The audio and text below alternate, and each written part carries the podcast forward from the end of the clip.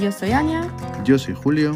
y este es nuestro podcast, Aprende español con Anya y Julio.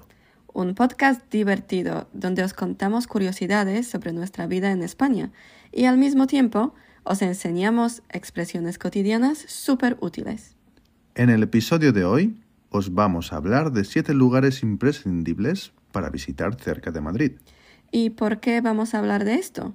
Pues porque uno de nuestros seguidores de Instagram me ha preguntado recientemente si pudiera recomendar algunos sitios interesantes para ver cerca de Madrid. Y por eso hemos decidido grabar este episodio.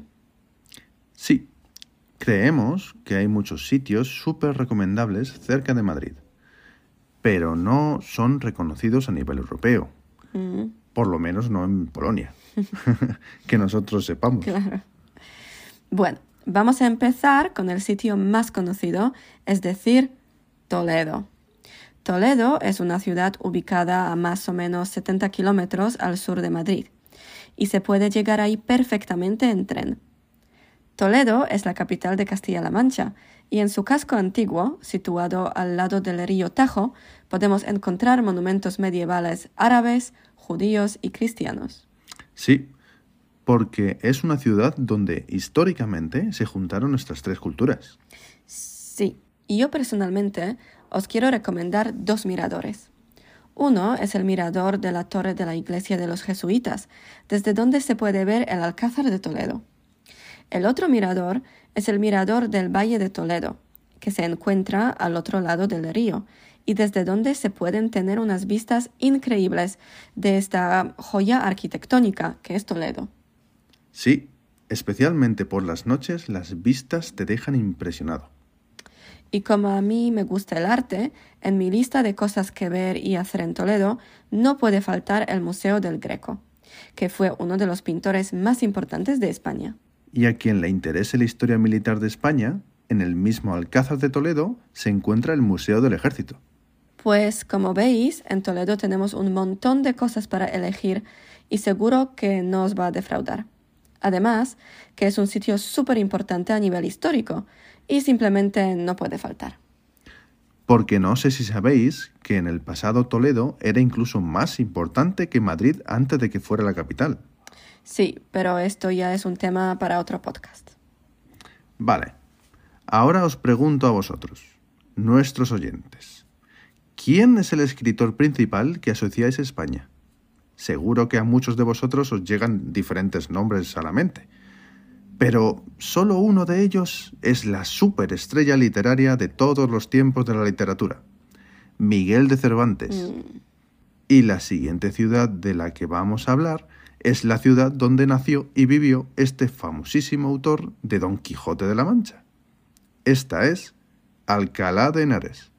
Alcalá de Henares es una localidad situada al nordeste de Madrid, junto al río Henares. De hecho, su nombre significa castillo sobre el río Henares, por cuya razón en su escudo aparece un castillo sobre ondas de agua.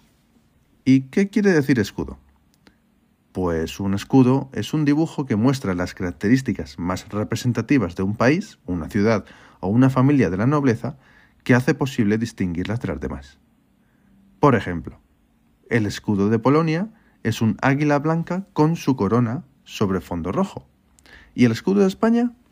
Bueno, eso ya lo tenéis que googlear vosotros, porque el escudo de España es bastante complejo. Pues ahora podéis parar el podcast, pero solo un momento, ¿eh? Ajá, sí. Para googlear los escudos de España y Alcalá de Henares. ¿Ya los tenéis? Perfecto. Pues seguimos. A Alcalá se puede llegar perfectamente cogiendo el tren de cercanías desde la estación de Atocha, la más grande de Madrid. La estación por donde pasan todas las líneas de tren de cercanías, algunas líneas de metro y trenes de media y larga distancia. Joder, parece que estamos haciéndole publicidad a Madrid, pero os aseguro que no, Nadie nos paga todavía por esto. todavía no. Vale. Alcalá de Henares es un sitio imprescindible para todos los amantes de la literatura.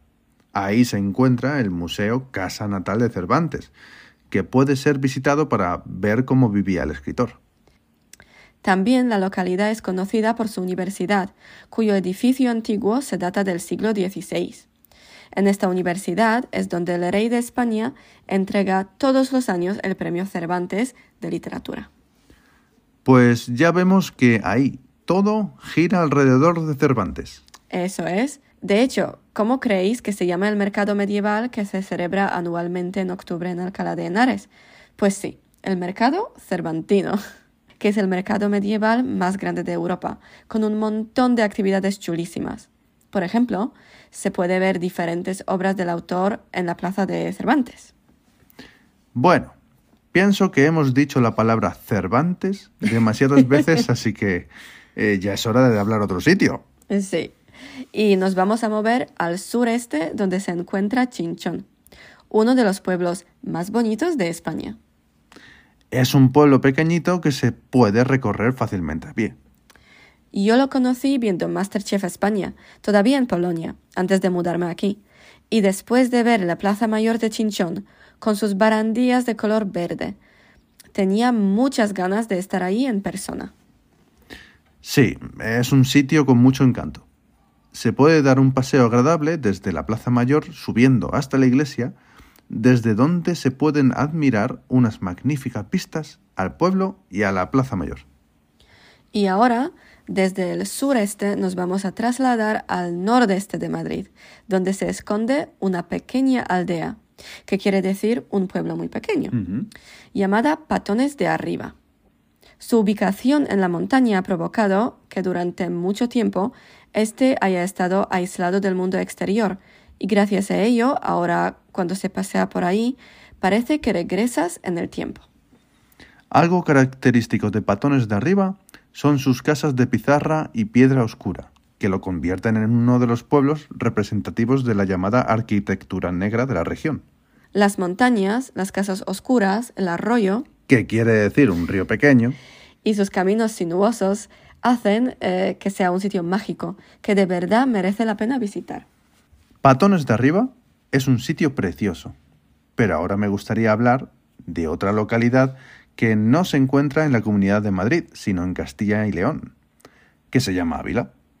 Yo le tengo especial cariño a esta ciudad, pues mis abuelos crecieron y vivieron allí su juventud antes de venir a Madrid, y me han contado muchas historias vividas en esa ciudad. Ávila es conocida por sus murallas medievales intactas, que especialmente por la noche, con su iluminación, muestran una imagen preciosa de esta ciudad.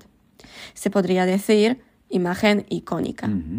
Y por supuesto, una foto desde los cuatro postes no puede faltar, que es un mirador desde donde se ve todo el casco antiguo de la ciudad. Y si queremos hablar de comida, en Ávila se come súper bien. El chuletón de Ávila es muy conocido.